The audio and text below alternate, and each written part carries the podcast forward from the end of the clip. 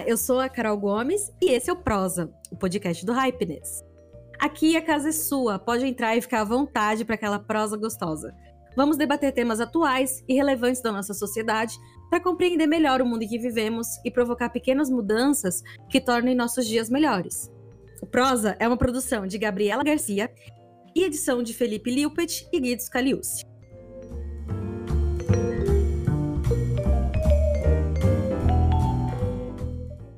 Surgido há mais de 5 mil anos na Índia, o yoga é provavelmente o mais difundido sistema filosófico indiano. A palavra yoga tem origem no sânscrito, língua antiga da Índia e do Nepal. E sua raiz é yuji, que significa unir ou integrar. Por isso, o yoga tem como princípio fundamental a ideia de união, reintegração do corpo com a mente, levando ao equilíbrio do ser e à união entre todos os seres. A prática do yoga inclui os asanas, posturas físicas que estamos acostumados a ver no Instagram, sabe aquelas fotinhas bonitinhas? Mas vai muito além disso. A respiração é talvez o ponto mais importante para o yoga, que oferece um caminho de crescimento pessoal e autoconhecimento. O objetivo não é apenas a saúde do corpo, mas também da mente. Existem muitos tipos de yoga, mas todos eles vêm do texto chamado Yoga Sutra. Vou explicar. Escrito e compilado entre os séculos 2 e 5 a.C., ele inclui 195 sutras, orações curtas a serem memorizadas, e 1.161 palavras. Tudo isso dividido em quatro capítulos. Os ensinamentos do yoga buscam trazer os princípios e filosofias na prática para o cotidiano das pessoas. Dessa forma, como toda ação praticada por nós afeta a nossa vida e daqueles que estão à nossa volta. Somos seres políticos, Sendo assim, é impossível desassociar o yoga da política. Com princípios como a não violência e a busca por uma existência mais amorosa e acolhedora, o yoga pode sim ser considerado como uma ferramenta de transformação social. A ética do yoga, escrita há milênios, prega a verdade, o esforço, a não violência, a purificação e o estudo.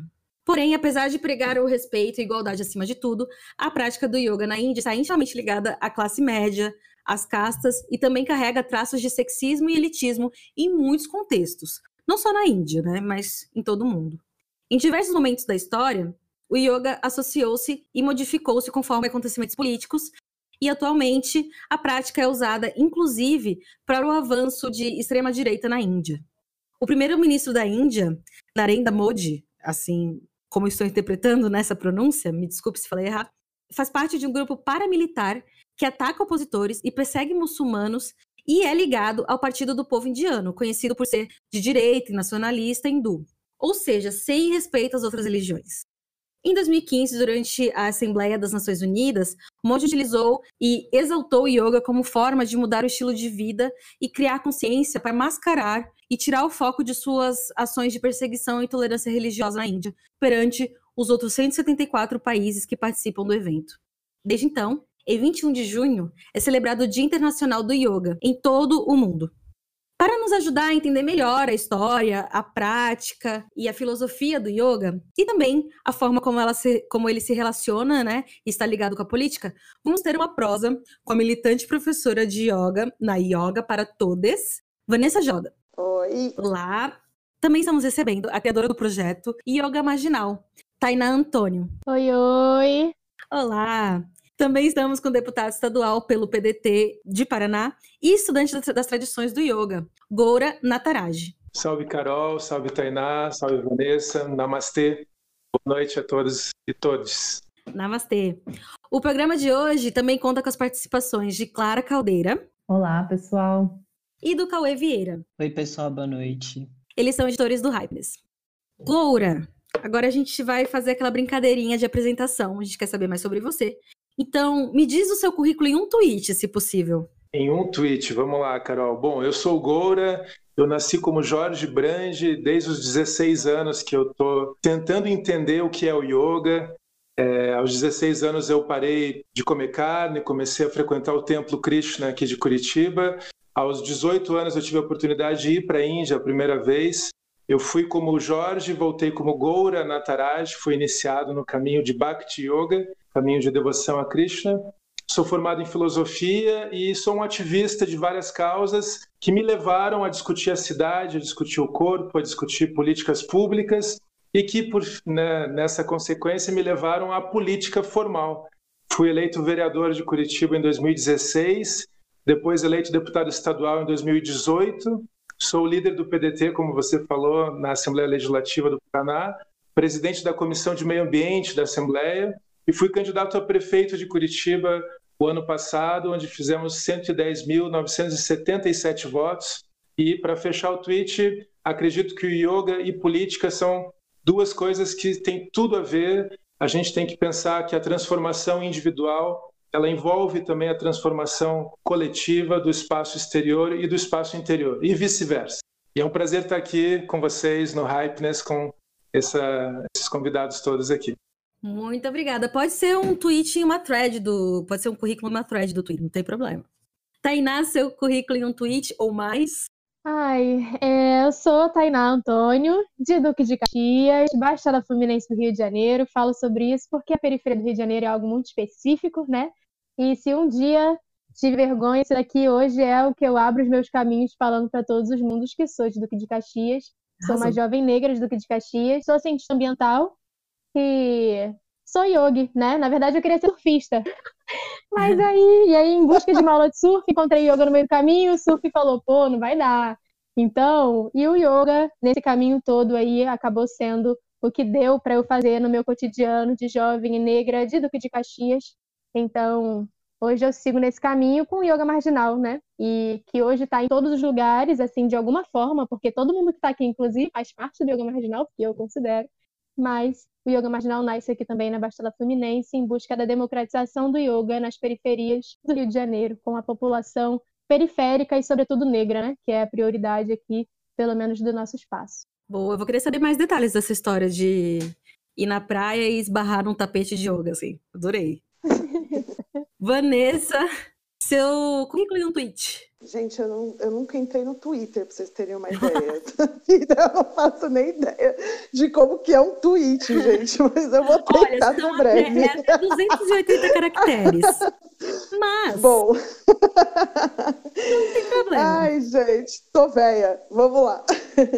Eu sou a Vanessa Joda, sou militante gorda, sou uma mulher gorda, sou professora de yoga criadora da Yoga para Todos Brasil, que é uma plataforma onde a gente faz um trabalho de democratização da yoga, assim como minha mana Tainá aí, maravilhosa. É, e não só democratização para todas as classes, né, mas sim para todos os corpos, né, que infelizmente o recorte aí da yoga no Brasil é esse recorte branco, magro, cis, hétero, de corpo normativo e muito elitista, né? Então a ideia de vir a yoga para todos era tentar mudar, né, ajudar um pouco nessa mudança, porque yoga é uma filosofia libertária inclusiva na teoria, porque na prática isso não é verdade atualmente. Então é isso. Aquele yoga de, de Instagram, né? É muito mais que aquilo, né? É, é muito mais que muito aquilo, bem. né? São vários corpos, várias pessoas, né? Exato, a gente associa muito com aquele padrão que a gente vê. E, assim, parabéns, gente, por quebrar justamente esses padrões, né? Parece clichê a gente falando, mas assim, muito necessário. A primeira pergunta para vocês, para todos vocês, eu dei uma introduzida, mas eu acho que a gente precisa contextualizar mais. O que é o yoga? Como vocês enxergam essa prática? O que ela significa e representa? E pode ser também individualmente, o que significa e representa para vocês? Então, eu acho que sei lá, yoga para mim é uma prática libertária, né? É uma prática de encontro. Eu vou falar um pouco da minha experiência pessoal nisso, né? Porque eu larguei quase 19 anos de comércio exterior para me, dedicar só a yoga, né? Porque foi yoga que praticamente mudou minha vida, né? Eu como uma pessoa gorda, como uma mulher gorda, eu parecia que eu vivia fora do meu corpo. Era um negócio muito louco, gente. Parecia que eu eu vagava, o meu corpo vagava e eu era uma alma vagante para outro lado, assim. Eu não tinha o um mínimo, uma mínima, a mínima consciência corporal, assim. E aí eu lembro que eu fui para minha primeira aula de yoga e eu primeiro que não concebi isso na minha cabeça, porque sendo uma pessoa gorda e olhando todas as pessoas praticando yoga, eu falava não, isso não é para mim. E aí um amigo virou e falou: não, isso você sim, você precisa ir lá, você tá quase tendo um treco, porque eu tava já tendo síndrome do pânico, várias tretas com a de escritório, enfim. E aí eu fui minha, na minha primeira aula, que foi no SESC, eu tive porra, a sorte maravilhosa de trombar a Karina, que foi minha primeira professora, e ela não teve nenhum preconceito a mim, muito pelo contrário, assim, ela, eu fiz a aula inteira, gente. Eu lembro que quando chegou no relaxamento, eu fui assimilar aquilo tudo que tinha acontecido, parece que eu tinha voltado a habitar o meu corpo. Essa que foi a sensação. E a partir daquele momento eu nunca mais quis soltar dele, né? E aí eu fui entender um pouco mais o que, que era essa prática, por que, que aconteceu tudo aquilo comigo, né? Então, no meio desse caminho, eu entendi que nossa saúde, por exemplo, a gente separa muito esse lance de saúde mental com físico, fui entender que é uma coisa só, fui entender a filosofia da yoga mesmo, saber de onde ela veio, né? Então, se a gente parar para pensar que a Hatha Yoga, que é o que a gente pratica hoje, ela vem de um movimento libertário, que é o tantrismo, né? Numa época que era uma contracultura, uma época que era a época da era védica, né? que era uma época extremamente conservadora, castas mais altas e homens podiam praticar yoga. Né? Então vem o tantrismo falando, não, vamos parar com isso, vem a Hatha Yoga falando, não, vamos parar com essa patifaria aí, uhum. é, todo mundo pode praticar, a mulher pode praticar, outras castas podem praticar, só que aí quando a gente vê, né, estava escutando você falar ali no começo, né, Carol, todo mundo usando isso de uma forma para deturpar, né? Olha como não tem como falar que yoga e política não caminham juntos, porque seria uma mentira, né? Então, escutando você falando como o primeiro-ministro usa é, yoga, que é uma filosofia libertária, e não para incluir as pessoas, mas para benefício próprio, em detrimento de política, para se, se fazer dentro de política, é um absurdo sabendo que essa prática vem desse lugar libertário, né? Então, yoga para mim é liberdade. Yoga para mim é um ato libertário, é um ato de autoconhecimento, né? E é esse ato de habitar o seu corpo novamente, né? Eu acho que isso é yoga. Que forte quando você fala isso, né? De habitar o corpo, assim, porque a gente às vezes nem percebe. Tainá, então conta pra gente como você enxerga a prática da yoga, o que ela significa e representa para você, e se possível, que história é essa de que você queria ser surfista e virou yoga? Ai, vou, vou tentar resumir, sabendo que eu sou péssima, né? E, e agora eu tenho a teoria para me embasar. Por quê? Eu falo circularmente, eu vou, volto. E eu descobri que isso faz total parte da filosofia africana. A filosofia africana né, explica por que, que a gente vai e volta, porque a vida é isso, circular, não existe caminho linear, né? Sim. né? Então, assim, vai ser difícil explicar, mas vou tentar, mas já aqui me respaldando. Não tem problema, é uma prosa. No, que se importa. Mas yoga eu acho, né, como, como eu já disse em outros lugares, assim, eu acho que yoga é complexo de você tentar explicar o que é, porque é algo muito realmente individual e subjetivo, o sentimento, né? Yoga é coletivo, mas o sentimento é individual e subjetivo. Então, assim, cada pessoa vai sentir de aquela forma e eu entendo que o yoga é a experiência que a gente tem com o yoga. Então, a gente pode ler todos os livros, ver todos os filmes. Isso não é praticar yoga até que a gente de fato tenha um outro encontro com isso. É importante dizer porque a gente vive num mundo muito ocidental, né, onde a gente quer ler, quer pagar tudo por qualquer coisa, mas a gente não quer praticar de fato. Então, eu acho que o yoga é esse lugar mesmo do individual e do subjetivo como sentimento. E para mim, né, o sentimento que eu tenho nesse, nesse processo de encontro com yoga, que agora já vão fazer quase 10 anos, é comunidade, né? Eu entendo que se eu tivesse que traduzir o yoga em uma palavra, é comunidade, não só porque de alguma forma yoga significa união, porque, né, a gente tem esse outro lugar, mas porque de fato é, eu entendo que esse lugar de caminhar junto com outras pessoas, de conviver com outras pessoas, é realmente a resposta do yoga no nosso dia a dia, nossas pequenas escolhas diárias, né? De como que a gente vai reagir a correr para pegar o ônibus, entrei num trem lotado, eu posso ser a melhor pessoa do mundo. Se nesses pequenos momentos, né, do meu dia, que na verdade são muitos, para quem mora em periferia, se a gente não souber lidar com isso, não, né, a gente. Eu entendo que esse é o lugar que o yoga está dizendo para minha vida aqui, ó, é isso, segue firme aí. Então, digo isso com muita propriedade porque eu nasci no quintal com 20 pessoas, né, e moro no quintal com 20 pessoas hoje no Duque de Caxias.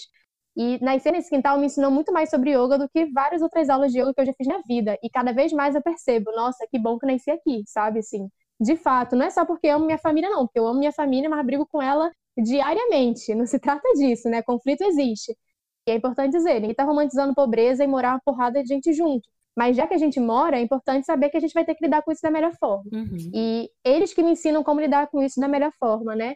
E hoje, claro, com a prática e a filosofia do yoga e com esse caminho que eu estou há um tempo, eu consigo perceber e observar melhor as minhas reações, assim, né, ao longo desse processo, porque nem sempre é fácil. Então, eu entendo que hoje, pensando em periferia, né, pensando em pessoas que convivem com outras pessoas, porque não tem opção, e isso é importante dizer, a gente não tem opção, então não é esse lugar de, ah, eu escolhi morar numa, né, numa ecovila com todo mundo. Massa, que bom, mas tem gente que não tem essa opção e mora com muitas pessoas e o yoga nesse espaço é saber como lidar com muitas pessoas diferentes e como fazer desse ambiente um lugar saudável, né, de crescimento individual, mas de coletivo. Então, quando eu falo da prática pessoal de yoga, e quando a gente imagina yoga, a gente pensa muito numa prática física, porque é o que mais vende na internet, individual. Então, você está em cima do seu tapete, você está praticando yoga. Mas quando você sai desse tapete, você já não está pensando ou levando essa prática para outras pessoas que convivem com você, em termos né, de, de emoção, de ação e de acolhimento, isso para mim não significa nada, porque você poderia estar fazendo qualquer outra prática física e provavelmente você estaria sendo muito melhor nesse outro lugar. Então, o yoga é o que a gente faz em cima do tapete, massa, mas o que a gente é para nossa comunidade. Então, para mim, a palavra para o yoga, né, assim, em termos afetivos mesmo, é comunidade. E pensando né, numa população preta que está completamente fora do yoga, mesmo quando a gente pensa que o yoga tem um pé na Índia, né, porque eu posso falar disso também de outra forma, porque eu acredito que existe uma outra origem para o yoga também, é importante pensar né, que quais são os nossos encontros com yoga para além da prática física, porque muitas dessas pessoas não vão ter o acesso à prática física do yoga, mas tem muito yoga na periferia e é sobre isso que eu falo muito no yoga marginal para que a gente reconheça, né? Como que esses yogis estão diariamente ensinando a gente como não socar a cara de tanta gente filha da puta que a gente encontra pelo caminho, por exemplo, né? Isso é importante. Então, eu acho que yoga para mim é comunidade. Tem a ver com aquilo, com a origem do nome, né? Que é unir, união, enfim. Mas conta a história do surf, menina. Me perdi nessa parte. Então, é, e aí tem muito a ver com a minha família, na verdade, né? Quando eu falo de yoga, eu falo que qualquer pessoa da minha família poderia estar apresentando, né? É um trabalho muito coletivo mesmo, assim, porque eu só falo nele. Eu, tô, eu estudo hoje, né? Tô finalizando meu mestrado, enfim. Inclusive é com yoga marginal, e o meu mestrado é basicamente a história da minha família do início ao fim. E mais uma vez, o meu início com yoga também é, até porque eu era muito nova eu tinha 13 anos quando eu decidi que eu queria surfar, queria ser surfista. Eu falei, por que não? Né? Porque eu venho de uma família pobre, mas que assim, você pode ser o que você quiser. E aí eu, ah, quero ser surfista. Minha mãe, vamos então. E aí saí de Duque de Caxias um domingo e fui em busca de uma praia, né? Primeiro, que no caso foi a Praia da Barra. E dentro da Praia da Barra tem várias escolinhas de surf. Eu não sabia disso, porque eu nunca, enfim, tinha frequentado e aí a gente na dúvida, poxa, em qual escola a gente vai e tal. E aí tinha um guardador de carro, aí ele, ó, tem um cara ali muito legal e tal, eu gosto dele. Isso pra gente já foi a primeira escolha. O guardador de carro falou que o cara era legal com ele, já vai ser esse que a gente vai. E aí fui nessa escolinha de surf com a minha mãe, fui eu, minha mãe, minha avó e minha prima pequena. Olha a dica aí de critério. O critério foi o melhor critério que eu tive naquela hora. Eu não, né, minha mãe. Arrasou. e a gente atravessou a rua, foi nessa escolinha. e o nome da, da escola, né, é, já era União de Yoga com Surf. Então, na verdade, a preparação para a gente surfar era uma prática de yoga. Então, a gente tinha uma hora e meia, meia hora de yoga, uma hora de surf. E eu me apaixonei. O cara era realmente muito maneiro, trabalhou em Caxias muito tempo, então ele conhecia Caxias. Isso para mim é outro critério. Quem conhece onde eu moro e já veio onde eu moro, para mim já é algo assim, poxa, que bom, sabe? Porque é diferente. E aí eu fiquei muito tempo, sabe? Minha mãe me levava todo domingo de manhã, era assim, hoje eu vejo, né, como para ela era realmente uma dedicação, ela fazia isso por mim. Mas obviamente ser surfista, sobretudo profissional, não era algo que ia acontecer, né, para quem mora muito longe da praia, não tem aquele processo de poder instalar todo final de semana, muitas variáveis nesse caminho, mas eu fui aprendendo sequências de yoga dessa primeira meia horinha que a gente tinha acesso lá. E eu percebi que, poxa, surfar realmente talvez não seja para mim.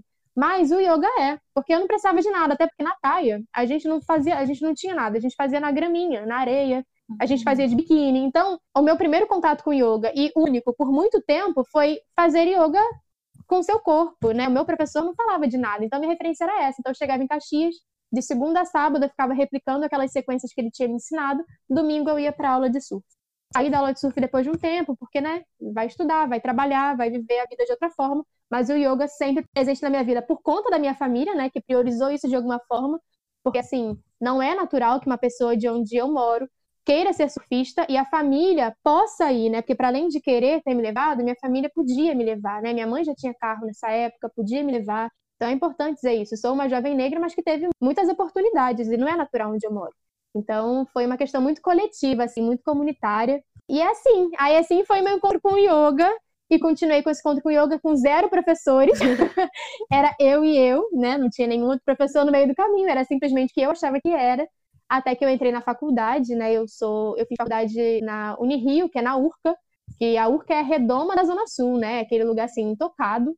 E aí eu falei, caralho, o que eu tô fazendo aqui, assim, era um lugar realmente muito diferente para mim, assim, as pessoas e tal, e fui fazer ciências ambientais, assim, e juro, não tem pior união do que yoga e cientista ambiental, que é aquela galera good vibes e a galera ecológica. Foi assim, o que, que eu tô fazendo aqui? Sabe assim, por quê? Ninguém me obrigou, eu tô aqui porque eu quis, o que, que eu tava pensando? E aí, enfim, várias questões no meio desse caminho, até perceber que fazia todo sentido eu estar tá lá, né? Porque faz todo sentido uma pessoa de periferia pense em ciência ambiental, pense o lugar onde ela mora, pensa, pense acessibilidade, pense, né, o racismo ambiental que a gente sofre. E, obviamente, o yoga nesse caminho foi me ajudando a pensar que, poxa, a gente também não tem isso, é importante também pensar a saúde mental nesse lugar. E aí tudo mudou, a, facu... a universidade começou a ser um outro processo de pensar mesmo a minha existência ali como cientista ambiental, como yogi, sem ter professor, mas já conheci um pouquinho disso, e Duque de Caxias. E aí eu fui caminhando, fui encontrando outras pessoas, os encontros da vida, né? E é isso. E aí, depois de um tempo, fui fazendo minhas formações, fui encontrando outras pessoas, até que Yoga Marginal nasceu. E agora a rede é imensa e cada vez maior. Arrasou! Agora eu queria saber do Goura, que foi na fonte, foi na Índia, né? Eu queria saber o que é a prática para você, o que ela representa pessoalmente ou coletivamente.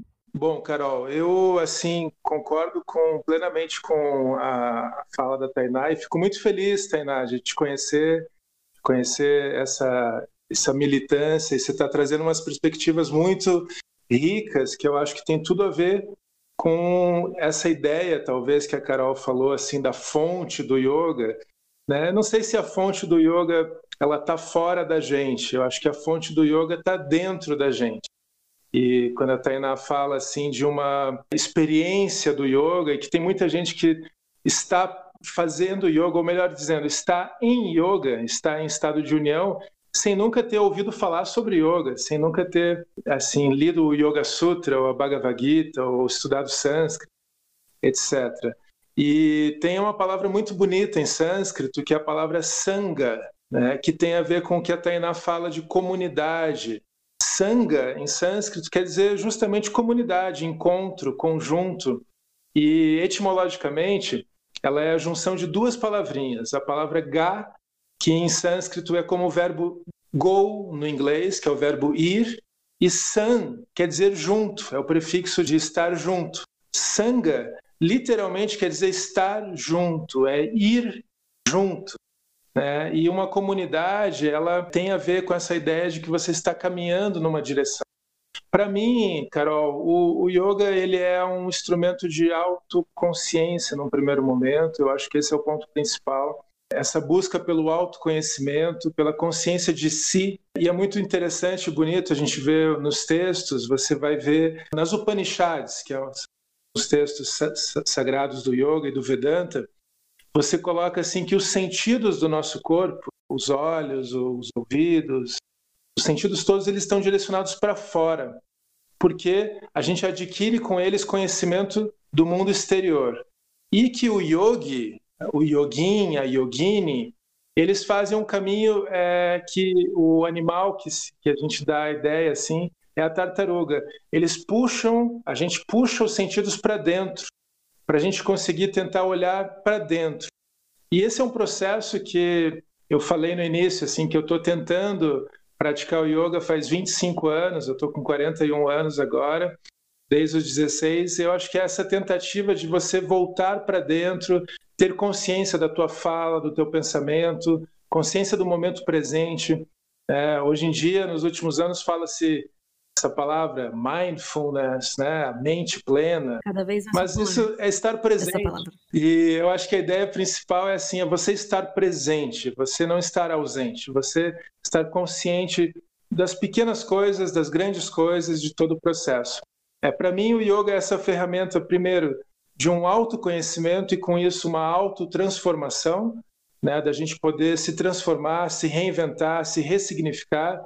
E a partir disso, né, voltando aqui e já passando a palavra, a ideia de que a gente tendo consciência de si, tendo mais consciência de que, como você age, como você fala, como você pensa, das suas emoções, das coisas que você pode considerar virtudes e daquilo que você acha que, ah, isso não é tão o meu lado tão virtuoso. Você tendo essa consciência, você consegue ter uma posição na tua comunidade, na tua sanga, no teu fluxo político com a tua coletividade de outra forma, de uma forma mais consciente, de uma forma mais intencional.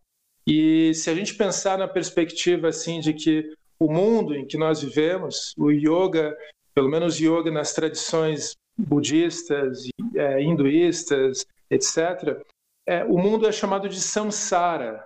Samsara é uma palavra em sânscrito para designar também o ciclo de nascimentos e mortes, o ciclo do sofrimento, o ciclo da, da alienação.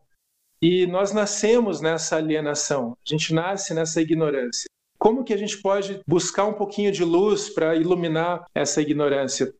Através do yoga, através desse olhar para dentro, através, do entendimento de que para a gente poder minimizar o sofrimento da comunidade, o sofrimento do, do, coletivo, a gente tem que ser pessoas mais conscientes.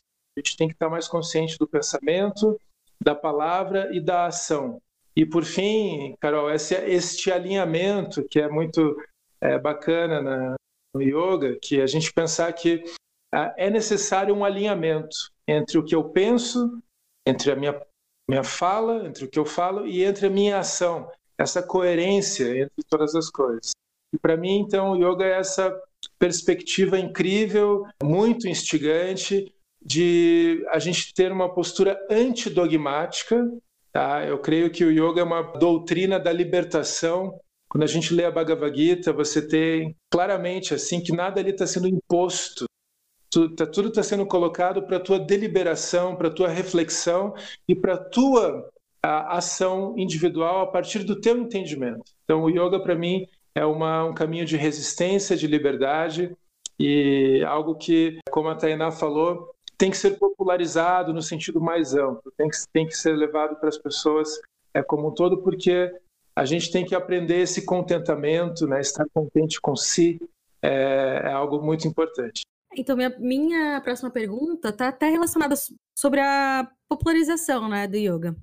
Nos últimos anos, a prática tem se tornado mais popular no Brasil, tem sido difundida, tem até sido pauta assim, de canal aberto, né? mas muitas pessoas ainda enxergam como uma prática de alongamento e respiração. Quais são os outros benefícios do yoga? Para mim? Para todos vocês, mas pode, pode responder, Gora. Tá, vou, vou começar rapidinho aqui. Fiquem à vontade, gente.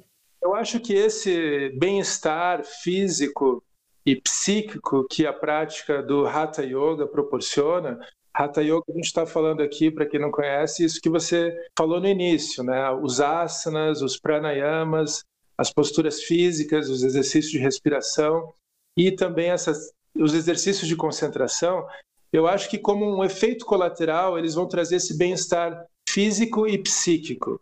Tá? Você vai dormir melhor, você vai ter uma digestão melhor, você vai estar mais calmo, mais tranquilo, que é ótimo, né? Que bom, tomara que mais e mais pessoas possam ter isso. Porém, o objetivo principal do yoga, como eu falei, a minha perspectiva é o autoconhecimento. E se a gente pegar um outro texto sagrado também do yoga na tradição da Índia, a Hatha Yoga Pradipika, é um texto que diz assim: toda essa parte do Hatha Yoga, ela tem como objetivo te conduzir ao Raja Yoga, que é o yoga da meditação, é o yoga justamente do olhar para si, de estar consciente de si. Então, é muito bom que a gente popularize as práticas do autocuidado do yoga, né, da, em relação ao corpo, em relação à mente, em relação à respiração, à alimentação também, mas tendo em mente que o yoga é muito mais do que isso. Acho que é um, um ponto aqui para reflexão. Vanessa. Passou a bola para mim direto. Passei Vai, a bola para você. Vai lá. Além de tudo que o Gora acabou de falar, né, acho que vai acho que é isso, né? Eu fico lembrando da minha aula, assim, quando as pessoas chegam a primeira vez para fazer aula e as pessoas têm um imaginário que praticar yoga é você sentar e ficar fazendo mudrar, né? Esse mudrar e ficar tipo falando on, né?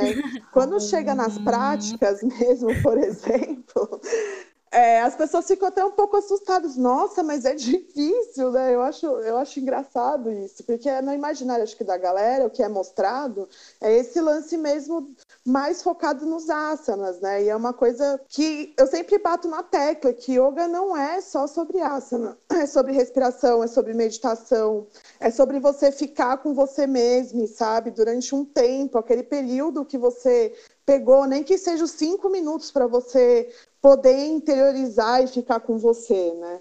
E aí a, a, os benefícios que isso traz para a sua vida são inúmeros, assim, né? Falando de mim, por exemplo, eu era uma pessoa que fumava um maço de cigarro por dia, bebia muito, mas assim, muito mesmo. Não tinha hábitos alimentares saudáveis, mas aí também tinha o lance de eu não comer por causa da gordofobia, né? Eu fiz 23 anos de dieta restritiva na minha vida, fiquei, fui viciada em anfetamina, que é remédio para emagrecer, durante 13 anos quase, né? Isso fez mudar muita coisa no meu sistema nervoso, né? Então, todas essas crises de ansiedade que eu tenho, de pânico, yoga que, que ajudou muito. Então, nesse decorrer, desde que eu comecei a praticar yoga até hoje, nos meus 41 anos aqui, eu parei de fumar, eu praticamente não bebo, não que eu vou ficar cagando regra que isso é bom ou ruim, acho que as pessoas têm que fazer o que elas querem da vida delas, entendeu? É, são as mudanças da sua vida, né? Total. E eu tô numa alimentação vegana, é muito mais por esse lance de aprender a escutar o que o meu corpo fala. Isso é muito importante. E ligado muito com o lance que eu falei antes que é aquele lance que a gente tem esse imaginário também, que a mente e o corpo estão totalmente desligados, né? Que eles não fazem parte de uma coisa só, e de fato eles fazem. É, então, hoje, por exemplo, se eu não estou muito bem, o meu corpo grita, então eu sei escutar o meu corpo nessa, nessa, nesse processo. E foi yoga que trouxe isso, né? Então, eu lembro que quando esse processo de parar de fumar, por exemplo, foi um lance muito louco. Hoje eu, eu, eu nunca falei, eu sempre falei que eu não ia ser uma ex-fumante chata, sabe? Tipo, de sentir cheiro de cigarro e falar, ai caralho, que merda, essa porra de cigarro. E hoje eu sou, tipo, eu sinto cheiro de cigarro, tô de vomitar, assim, sabe? Então, é o meu corpo falando, tipo, não chega perto disso, sabe? É a mesma coisa com, com bebida. Às vezes eu, eu vou tomar um gole de vinho, não desce, não entra, né? Ou alguma comida. Eu, a minha alimentação praticamente é vegana, mas como eu tive muito essa restrição de comida durante a minha vida, eu fiz um pacto comigo mesma que eu nunca mais ia passar vontade. Porque eu passei 20, mais de 20 anos de vontade aí na minha vida. E aí, outro dia me deu vontade. De, eu vi alguém comendo, acho que era uma pizza que tinha queijo. E eu fui comer, gente, eu tive até febre. Pra vocês terem uma ideia do rolê, como é que foi. Mas é isso, o meu corpo te falando, não faz isso com você, gata. Eu sei que você tá com vontade.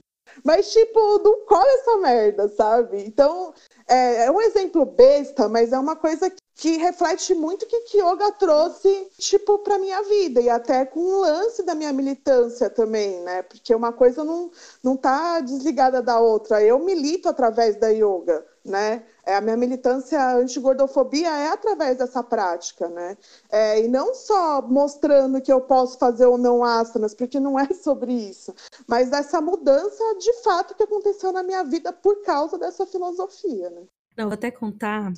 É, no dia que eu conheci a Vanessa pessoalmente, eu ia falar eu dela. Tava fazendo uma matéria que eu tinha que filmar ela praticando yoga e tal e fotografar.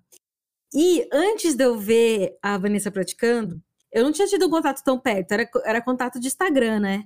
E aí, eu sempre tive aquela imagem assim de leveza, sabe? Aqueles estereótipos, né? De paz e amor que a Tainá tava, tava brincando e tal. Quando eu vi a Vanessa praticando, eu falei, gente, que potência, que esporte foda, assim. Acho que é o meu primeiro palavrão que eu solto, que eu solto aqui no prosa. Mas, assim, a Vanessa, assim, fazendo os movimentos, e ela fazia com firmeza, e batia o pé no chão, e batia a mão no chão, e, e sabe? E aí depois ela, ela levantou e falou: Olha, o pessoal fala que é tranquilo, e me mostrou a testa dela toda suada. E assim, foi uma outra. Até hoje, assim. Foi uma outra percepção, assim, que eu tive, completamente, assim.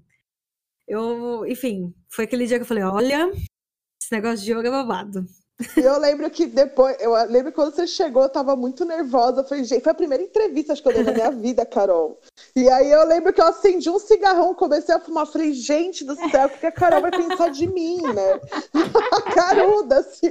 Eu tava tão nervosa que eu peguei o cigarro, acendi, a gente falando de yoga, né? Então, pra gente ter ideia de como é que é isso, esse processo evolutivo. Isso faz o quê? Seis anos. Carol? Acho Mas, cinco mas anos, eu acho que lá. assim, pra mim, é, eu acho que o que transformou a, a imagem era justamente o objetivo da matéria, né? Mas quando eu vi pessoalmente, que me caiu a ficha, né? Que é essa coisa de que, meu, não é aquele estereótipo da menina loirinha no Instagram, sabe? É pra todo mundo, meu. Ela jogando assim no meu- na, na minha face de um jeito delicado, ou não. que joga pra todo mundo. Achei demais, assim. Nossa, foi muito, foi muito massa ela fazer os movimentos. Tainá, você quer complementar? O que, que é yoga para além da, do alongamento da respiração? Ah, eu acho que eles falaram assim, em termos de benefícios, muita coisa, né? Porque senão a gente também ia ficar repetindo e falar, ai, maravilhosos, eles, porque eles são maravilhosos. Então, tem coisa que é isso, eles já falaram muito benefício. Mas uma coisa que eu percebo muito, assim, falando nem tanto de mim, né? Mas dos meus amigos, né? Porque é isso, ser uma pessoa jovem de periferia faz com que outras pessoas jovens de periferia estejam perto da gente. Natural que a gente, né, traga para perto pessoas que se identificam com a gente de alguma forma. E eu percebo que o yoga ajuda muito a gente a respeitar o nosso corpo mesmo, que é o que Vanessa estava falando, mas respeitar, assim, limites que não tem nada a ver com yoga, né? Tipo, pô, cheguei na aula de yoga e vi que não quero fazer. Então não vou fazer, sabe? É nesse nível, assim, de, poxa, hoje eu quero comer, vou comer, hoje eu quero dormir, eu vou dormir. É saber respeitar esse limite, porque senão vira uma obrigação, e por mais que a gente fale muito de disciplina, disciplina é pra nossa liberdade, né? E a nossa liberdade é para pelo nosso bem. Mas quando vira essa obrigação, que a gente não sabe nem por que mais, que a gente está replicando aquilo mil vezes, quando a gente perde o sentido de estar replicando, já não tá fazendo aquele efeito. Fisicamente vai estar, óbvio, porque a gente vai estar ali e tal, pelo menos mais forte, a gente vai sair. Mas a proposta do yoga, para mim, não é essa, né? Então, se você quer ficar mais forte, mais alongado, existem exercícios que vai te dar isso com muito mais rapidez, assim. Quem chega, ah, em quanto tempo eu faço tal postura? Falo, cara, se você fizer uma aula de circo, você vai fazer muito rápido. Eu acho que vale mais a pena, entendeu? Então, assim, é entender. É porque. E eu entendo que as pessoas não, né, cheguem nesse, nesse lugar, que é o que mais é vendido na internet postura de yoga. E as posturas complexas de yoga. Porque não é também, né? É, só, é aquilo que tu olha e fala, cara, como que chegou ali? Né? Porque isso é o que mais vende. Mas é importante falar também, né? Falar, ó, se você quiser fazer yoga, você até vai chegar lá, mas você não precisa, e tudo bem não chegar lá também, sabe? Porque isso não significa literalmente nada dentro do seu processo de yoga, assim. E então eu acho que eu fico muito feliz, assim, quando eu percebo que a galera começa a se respeitar muito, assim, tipo, poxa, sei o que eu quero, sei o que me faz bem, sei o que não me faz bem, e sustentar também a escolha, porque a gente pode escolher uma coisa que não faz bem, mas a gente sustenta aquilo também, falar, eu estou me responsabilizando por isso. E tudo bem, né? Porque a gente começa a se responsabilizar muito mais pela nossa felicidade, né? Por mais que a gente viva em coletivo, e eu fale muito disso, tem coisa que a gente não pode ficar só colocando a culpa no outro. Então, nesse lugar do yoga, eu percebo que a gente se responsabiliza muito mais pelas nossas ações e pelo que é importante pra gente. Assim, desde a prim primeira escolha do que eu vou tomar café da manhã, e significa que é um café da manhã saudável, só significa que é a minha escolha aquela, né? O que, que eu vou comer. Ou não, né? Tô dizendo para É pessoas que têm a isso. opção do que podem Sim. comer, né? E isso é importante porque tem gente que não pode ter essa opção. Mas como a maioria das pessoas que fazem yoga são essas pessoas que têm essa opção, é importante pensar, né, em que momento a gente está fazendo as nossas escolhas e assumindo as nossas escolhas e sabendo que a gente em algum momento já sabe reconhecer, né, e respeitar o que a gente quer. Então eu acho que eu, eu vejo que isso para mim é muito importante. Quando eu vejo a galera chegar e manda mensagem no Zoom assim, ó, ó, prof, hoje eu tô muito cansada, vou ficar só deitada. E eu fico assim, poxa, que bom que eles não só fazem isso como eles me falam, que eles sabem que eles podem fazer isso aqui. Esse é o espaço de segurança e de acolhimento. Tá cansado? Deita e descansa. E eu tô falando, né, a maioria dos meus alunos são pretos, então eles deitarem e descansarem é uma coisa que eles não fizeram sem culpa, né? Eles não fizeram isso por muitos anos. Então fazer isso agora né? É uma coisa que eu me sinto muito feliz de proporcionar, assim, né? E sei que várias outras pessoas também proporcionam. Então eu imagino que o que eu poderia complementar um pouquinho nesse sentido é esse respeito mesmo, né? Cauê, tem uma pergunta? Ou então, eu queria perguntar para a Tainá que isso que ela falou, enfim, falou da quebrada, das pessoas negras praticando yoga e tal. E aí eu fiquei pensando, como é que o yoga se mistura com a, os signos da periferia, então com funk, com a realidade das pessoas que moram na periferia, com a cultura diferente dos bairros da periferia, mas a sua periferia de Duque de Caxias, como é que isso, como é que o yoga se mistura nisso? Como é que isso transforma o yoga, o yoga e se transforma o yoga em uma coisa mais potente? E uma outra coisa que eu li num texto seu, eu, era seu, na Carta Capital, que você falou da importância de pensar o yoga olhando para os lados. E aí eu queria que você falasse um pouco sobre isso também. Então, sobre essas duas coisas. Ah, olha só que sincronia. Minha pergunta era muito parecida. Coisas bem eu simples. Pedir... Ah! Eu pedi para ela contar mais do, do yoga marginal, pedindo licença, Clara Ogora e a Vanessa. Conte mais. Perguntas simples, né? Mas, é, mas você se sinta, porque, porque é isso. Mas eu, eu acho que uma coisa importantíssima para pensar yoga em periferia é primeiro, as pessoas têm que querer aquilo, sabe? De fato, assim, não adianta falar ah, yoga é muito bom. É muito bom, mas pode ter gente que não quer. E tudo bem também, né? É aceitar esse lugar das pessoas não querem fazer. Porque muito bom é yoga, mas várias outras coisas são maravilhosas também. E pessoas são tão diferentes e que bom que existem várias outras coisas. Porque senão vira a igrejinha do yoga, né? E vamos lá levar a palavra do yoga. e não vai, não vai falar comigo, assim. Isso não vai acontecer. É... Você já ouviu a palavra do yoga hoje? Até porque vem, né, quando as pessoas. E eu falo isso porque, poxa, eu fui quase a única em todos os ambientes que eu frequentei na Baixada que fazia yoga. E eu era menina do yoga, né? Então, quem queria saber de yoga vinha conversar comigo. E assim a gente ia criando a nossa comunidade, aumentando. Mas eu acho assim que com certeza o yoga, eu não tô dizendo Caxias, mas o yoga se potencializa muito com Caxias ou com qualquer periferia, né? Porque realmente é esse lugar de ampliar, ampliar o nosso mundo, né? O mundo do yoga é, é ótimo. Só que ele, no, no, no, ocidental, né? Por mais que na Índia também seja assim, porque a gente está no mundo capitalista, então as coisas, né, vão, vão ir para todos os cantos. Mas é sempre um, um, um, espaço muito reduzido do que a gente pode ser. Né? E quando a gente traz a periferia, a gente vê que, nossa, dá para ser muita coisa, tanta coisa que a gente não conseguiria nem imaginar. Então, realmente, o yoga ganha muito com as periferias lá dentro. E se fosse pensar assim, como é possível um trabalho de yoga na periferia, como que, como eles se identificam com os símbolos, né? São com pessoas de lá. Então, eu falo isso em muitos lugares, assim. A minha luta é pelo yoga na Baixada, ou na periferia, massa. Mas com pessoas da periferia. Porque é muito diferente chegar um, um professor, né? E aí, assim, eu nem falo de mas enfim, chegar um professor branco da Zona Sul em Duque de Caxias, né? É diferente. Não significa que a aula dele. Nós não temos nada contra brancos aqui no Prosa. Até temos amigos que são. Até temos amigos que né? Mas é muito diferente, porque você olha aquilo e você pode não se sentir afim, não é só representatividade, porque essa palavra também pode diminuir muito o que a gente está querendo dizer, né? Não é só ter uma pessoa, é ter um movimento mesmo, sabe? Então, quando a gente fala que, poxa, tem yoga na periferia? Tem yoga na periferia, tem pessoas lá da periferia que dão aula de yoga. Então, quando as pessoas dali querem praticar, elas vão encontrar pessoas como eu em vários lugares, e são pessoas como eu que elas não encontram ligando pra gente, mas elas encontram a gente na escola, na faculdade, andando de ônibus, indo no baile, dançando funk, comendo na padaria de manhã cedo, seis horas da manhã, comendo na feira. Então, isso faz com que a periferia veja, poxa, realmente, ela é normal. e é importante, porque parece que as pessoas que fazem yoga não são normais, sabe? Então, quando eles me veem, eles olham que, nossa, ela é normal. É. E, assim, o que exemplifica muito isso é, tipo, eu fisicamente já sou uma pessoa, né? Que as pessoas já se identificam de, ah, pelo menos a juventude, né? Vê que eu já sou mais parecida com eles de alguma forma daqui da Baixada. E aí eu fui dar aula no pré-vestibular comunitário, que foi assim que o Yoga Marginal cresceu, né? Ele nasceu com essa proposta de proporcionar aulas de yoga gratuitas em pré-vestibulares. E aí fui lá, era de manhã, eles tinham preparado um café da manhã. E aí eu tô vendo um burburinho na cozinha, e eu tô, cara, o que que tá acontecendo lá? Vou lá ver o que que tá acontecendo. E, ele, e assim, já era umas 10 e meia da manhã, e eles estavam com Coca-Cola lá, né, com refrigerante, não sei se falava refrigerante. E a galera tava tipo assim, Opa, ai, prof, desculpa, mas é que a gente comprou Coca-Cola, mas a gente trouxe suco para você. Eu falei, tudo bem, mas e se eu querer beber Coca-Cola e não suco? Aí eles ficaram assim, ah!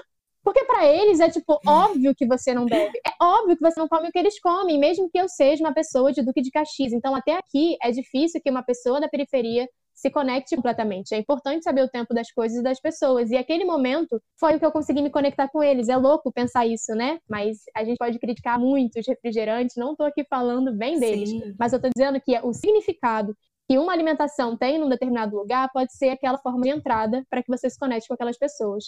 E naquele caso foi refrigerante. A gente ficou bebendo e eles. E aí eles trouxeram vários bolos que eles não tinham levado, eles tinham levado só uma coisinha, sabe? E aí a gente realmente tomou o café da manhã, que já virou almoço, que já virou um dia maravilhoso juntos. Então eu acho que a periferia tá junto, né?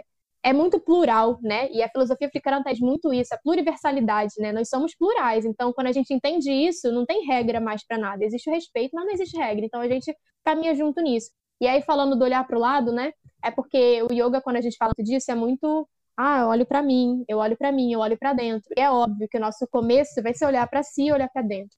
Mas eu sempre falei que mais importante para mim, né, pelo menos, mais importante do que olhar para dentro né, e olhar para o agora, é olhar para o lado, né, e olhar para trás, para ver quem veio antes da gente, olhar para o lado, para ver quem caminha junto com a gente, porque senão você está só olhando para dentro, só olhando para dentro. Quando você olha para o lado, você já está sozinho, ou você está no lugar que você não queria estar, tá, né? Então, esse lugar do olhar para o lado no yoga, marginal, é nisso, assim, eu vou até ir, mas se for para ir sozinha, eu não quero não, sabe? Então é isso, eu tiver que dar uns passinhos para trás para estar tá com a galera, e é isso, pode ser alimentação, pode ser eu não bebo e não como carne há 10 anos. E vai ter uma galera que não vai saber disso, porque é indiferente, porque eu sei que em alguns momentos em Caxias isso pode ser uma coisa que me afasta deles. Então eles não vão saber, eu vou estar lá do ladinho deles, fingindo que eu já. Ih, tô dirigindo hoje. E eles nunca vão saber que eu não bebo, sabe? Mas nesse momento, o importante para mim é estar junto, né? E é assim que eu fui conseguindo gente pro meu grupo, e é assim que eu fui conseguindo, né, que a palavra do yoga chegasse sem que eu estivesse falando, né, com todas as palavras, assim.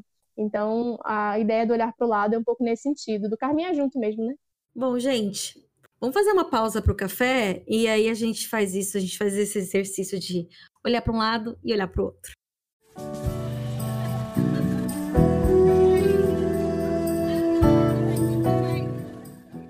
Fala pessoal, tudo bem com vocês? Estou aqui de novo com meu café na mão para falar mais uma vez de inovação e hoje trouxe aqui algumas iniciativas inovadoras que têm tudo a ver com o tema de hoje. Começando pelo Yoga Vivências e Experiências. Ele foi criado no Rio Grande do Sul e é um projeto de extensão implementado por unidades do Instituto Federal e pela Universidade Federal do Rio Grande do Sul, além de algumas outras iniciativas também. O projeto vem trabalhando para transformar a democratização do yoga em realidade. E o projeto tem uma proposta de ampliar o acesso da prática do yoga para toda a comunidade carente de Alvorada, região metropolitana de Porto Alegre. Com a pandemia, a prática passou a ser realizada por plataformas online. Hoje, o projeto está sendo tocado por uma equipe que conta com o suporte técnico da professora Cirlanda Celau. Outra iniciativa super legal é o programa Yoga para Todos, com X, é um projeto de extensão desenvolvido pela Escola de Educação Física, Fisioterapia e Dança da Universidade Federal do Rio Grande do Sul, desde 2019 que ele existe. O projeto oferece de forma gratuita aulas de yoga para todas as pessoas das comunidades interna e externa da universidade. A grande maioria do público do projeto é formada por mulheres com idade entre 17 a 70 anos, a maioria residente de Porto Alegre, mas também com pessoas que moram em diversas cidades da região metropolitana de Porto Alegre, litoral e interior do Rio Grande do Sul. E aproveitando que a gente está falando de projetos dessa região do país, inclusive um abraço para quem ouve a gente aí no Rio Grande do Sul, vou finalizar com um projeto que merece destaque aqui, que é o Coletivo Namaskar. O Coletivo Namaskar é um grupo que se dedica a levar yoga a praças e parques da Grande Porto Alegre. A ação do coletivo é sem custo e aceita contribuições espontâneas dos participantes. Não tem restrição de idade e nem número máximo ou mínimo de pessoas. Segundo os professores, todos são bem-vindos. Bom, vou ficando por aqui. Eu acho que eu vou praticar um yoga hoje. Aqui é Rafael Oliver. Se a gente não se vê, bom dia, boa tarde, boa noite. Valeu!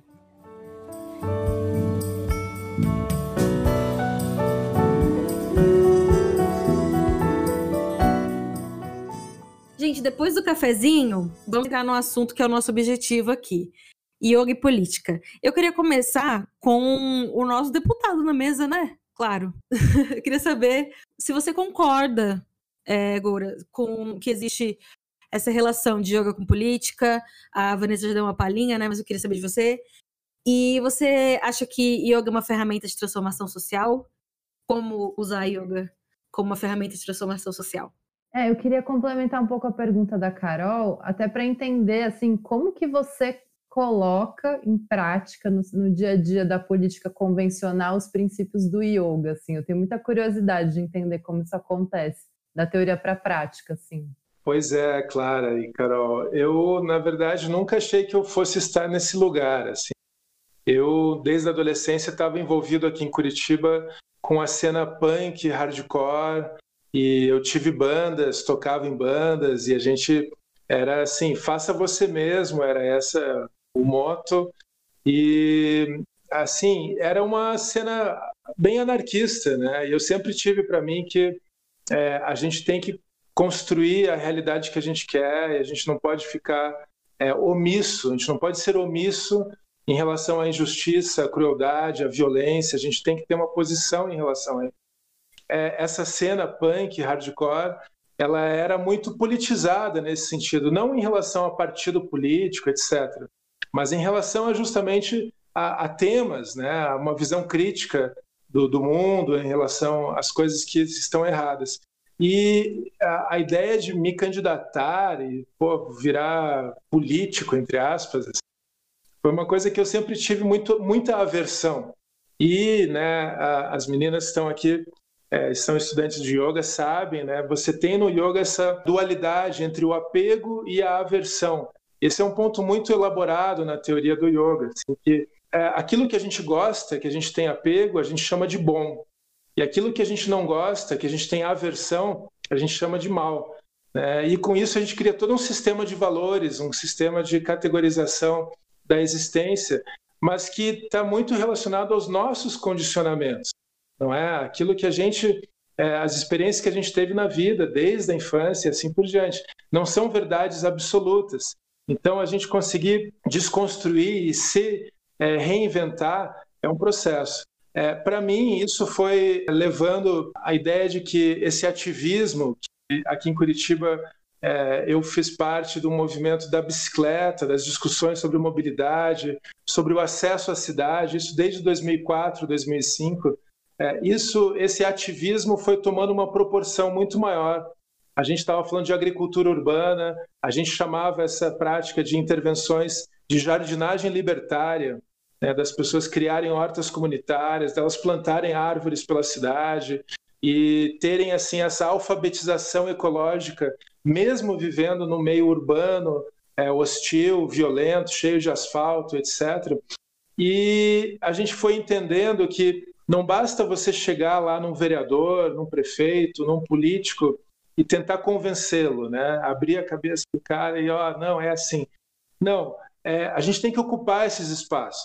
Né? As pessoas que querem poder é, efetivar essas mudanças, eu acho que todos os espaços que a gente puder ocupar, a gente tem que ocupar para fazer uma fala, para fazer um, um manifesto. E se você tiver a oportunidade, sim, de ser candidata, de ser candidato, de ocupar um espaço e ser eleito ainda, ocupe, né? Vamos ocupar a política para que essa voz minoritária ganhe cada vez mais força. E querendo ou não, né, pensando numa, na perspectiva assim, Carol, da nossa jovem democracia, né, que passou 20 anos terríveis de ditadura, de violência, de tortura, e a gente ainda vivencia uma democracia muito injusta, né? muito desigual. Quando a Tainá fala do yoga marginal, isso eu achei muito forte, Tainá. Assim, que a gente ainda vive, assim, em muitos aspectos, sob uma ditadura.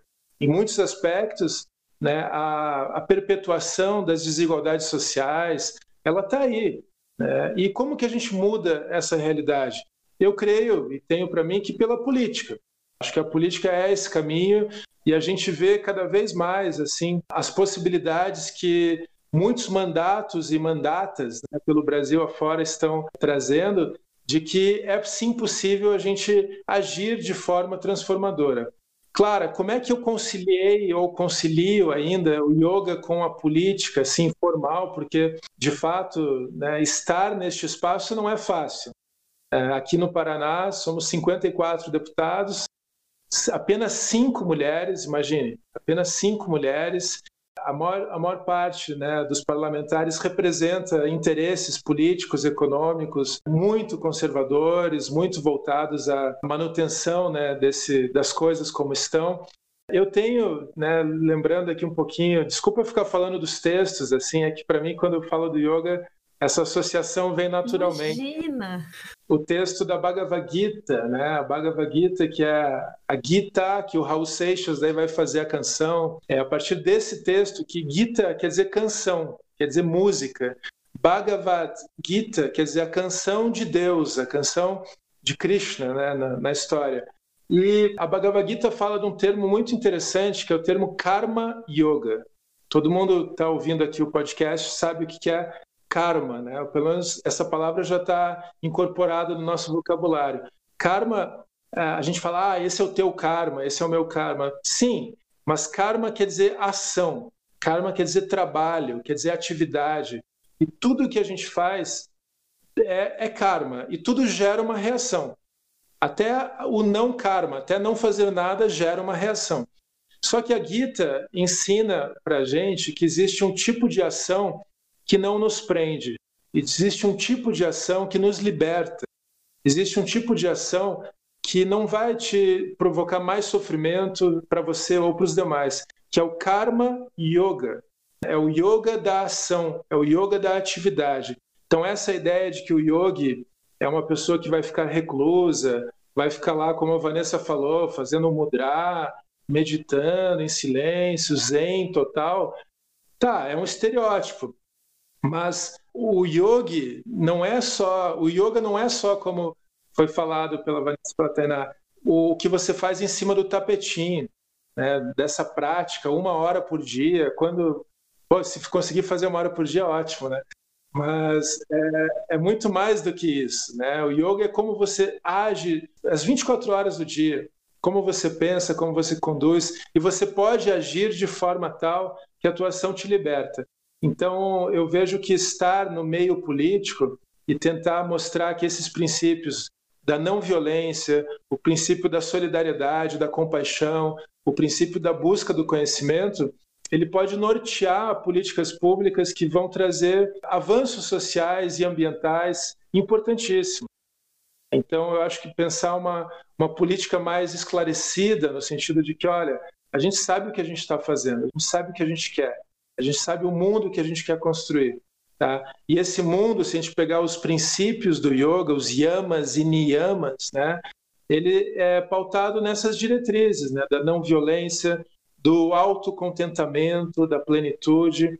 E para concluir, eu acho que existe, para mim, o yoga também, é, a gente pode pensar o yoga como uma técnica de autonomia, uma técnica de independência no sentido em que você ganha instrumentos que você está bem consigo próprio.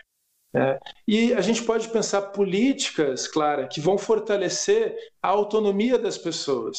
Quando a gente fala, por exemplo, do uso da bicicleta ou da agricultura urbana, é, ou do autocuidado, seja poxa, pela massagem, pela outras coisas, é você estar tá cada vez mais cuidando de si e tendo assim é, essa saúde do corpo e da mente dependendo cada vez mais de você e não dos outros ou de algo que você vai consumir. Então, eu acho que a, a política ela tem que ser ocupada e quanto mais yoguins yoginis, né, pessoas que estão entendendo esse imaginário do yoga puderem é, ocupá-lo, vamos ocupar, vamos transformar essa realidade. Eu queria você comentasse também, Goro, que você estava falando sobre essa é, aplicação da yoga pra, é, no sentido de comunidade, também o efeito do, do yoga marginal da, da Tainá. Eu queria que você comentasse também esse debate que está rolando na Índia, né? A Mariana Fayad Batista Alves, ela é uma pesquisadora que identificou a yoga na Índia atualmente como sendo elitista e sexista, e também fala dessa questão do uso da yoga na extrema-direita. Queria saber se você está é, acompanhando e se tem assim uma saída disso, digamos, né? Para que essa, porque também eu entendo que a yoga acaba sendo também uma cultura do país, né? E aí uma saída para que isso seja preservado. É, é que se a gente for pensar também a complexidade histórica da Índia, que é um país né, que sempre foi explorado e colonizado assim nos últimos dois mil anos por vários povos, né? Primeiro os gregos, depois é, os povos muçulmanos no norte da Índia, depois os europeus, os portugueses, os holandeses e, por fim, os ingleses. E somente em 1950 que você tem, imagina, depois da Segunda Guerra Mundial, é um movimento liderado por Gandhi e tantos outros mais que consegue assim expulsar os ingleses, né? E você tem desde então um processo histórico que foi muito violento e difícil para a Índia, porque por exemplo, Carol, o Bangladesh e o Paquistão são dois estados que surgem do conflito entre hindus e muçulmanos depois da independência da Índia. Né? Com a independência em 1950, você tem Índia e Paquistão. Paquistão é um estado islâmico e a Índia é um estado secular, laico. A Constituição indiana está assim. Sim. Aqui e também, né? Teoricamente. É, teoricamente, né? Mas toda a Assembleia Legislativa, toda a Câmara Municipal começa sob as bênçãos de Deus, abre-se a sessão, né? Enfim, parênteses, né? E Bangladesh depois dos anos 70, também como um Estado islâmico. E eu vejo que existe um movimento na Índia muito forte de um nacionalismo né, hindu. É, o próprio partido do qual o primeiro-ministro faz parte, ele, se a gente for traduzir, é o Partido Nacional da Índia, né? E existem coisas muito perigosas, assim, no discurso, principalmente contra é, a partir da islamofobia. Assim. E, a Índia é um, é um, país difícil, eu acho, assim, um país complexo, é um país de coisas, de hipérboles, né? Tudo muito, é tudo muito é muita pimenta, é muito barulho, é muita violência, ao mesmo tempo que é muita beleza, é muita riqueza em todos os aspectos. Mas eu acompanho um pouco de longe, assim, o que eu acho assim que os princípios do yoga, eles são aplicáveis e direcionados para todas as pessoas, independente da casta, independente do gênero, independente é, da situação é, social, histórica que ela, que ela nasceu. O yoga ele existe como uma disciplina de libertação para todas as pessoas. Eu acho que é isso que eu estudei nesses anos todos nos textos sagrados, nos, na literatura, é, a minha vivência com é, outros praticantes é, que me ensinaram muito, que me ensinam, é sempre disso, assim, de que não, o yoga pode servir para todas as pessoas. Eu acho que a gente tem que fazer, por isso que é muito bacana estar aqui com a Vanessa e com a Tainá, nessa militância, nesse ativismo que elas estão expondo também, da gente ver que sim, é possível né, você incorporar o yoga em tudo. Assim como você falar, né, Vanessa, de um veganismo popular. Às vezes fala-se, ah, o vegetarianismo, o veganismo é uma coisa muito elitista. Não, mas existe uma, uma discussão da gente falar da alimentação saudável para todas as pessoas. Né? E, em não... breve vai ser tema do Prosa. Acompanhe, siga a gente para não perder, porque esse tema que o Gora trouxe vai ser pauta no Prosa. Olha só as coincidências. Que legal. Quero ouvir, quero ouvir. Queria aproveitar um pouco alguns ganchos de coisas que o Gora falou para dar uma, uma, uma problematizada aí na coisa. Problematize. E é, na verdade, assim, é trazer um pouco um testemunho pessoal e algumas reflexões, assim, que eu já, que eu já tive e que me levaram, inclusive, a conhecer o trabalho da Tainá e gostar muito. E depois o da Vanessa, que eu fui conhecer pela Carol mesmo, mas que eu fiquei fã já, totalmente. Eu também tive uma experiência, eu pratico yoga já há seis anos, né? E, mas assim, a primeira tentativa minha com yoga foi há uns 15 anos. E foi horrível foi com um método famoso aí que eu não vou citar o nome. Conheço. E aí, Eita, e aí teve... vai polemizar o bagulho aí. Vamos lá, claro, eu gosto disso. Vamos aí. Adoro! É, é a hora que eu mais gosto. De... É, vambora, não, gata. Mas enfim. E aí depois tentei de novo, também não foi legal. E aí eu falava essa frase que você falou, que eu acho que é muito comum de ouvir por aí, que é o yoga não é para mim.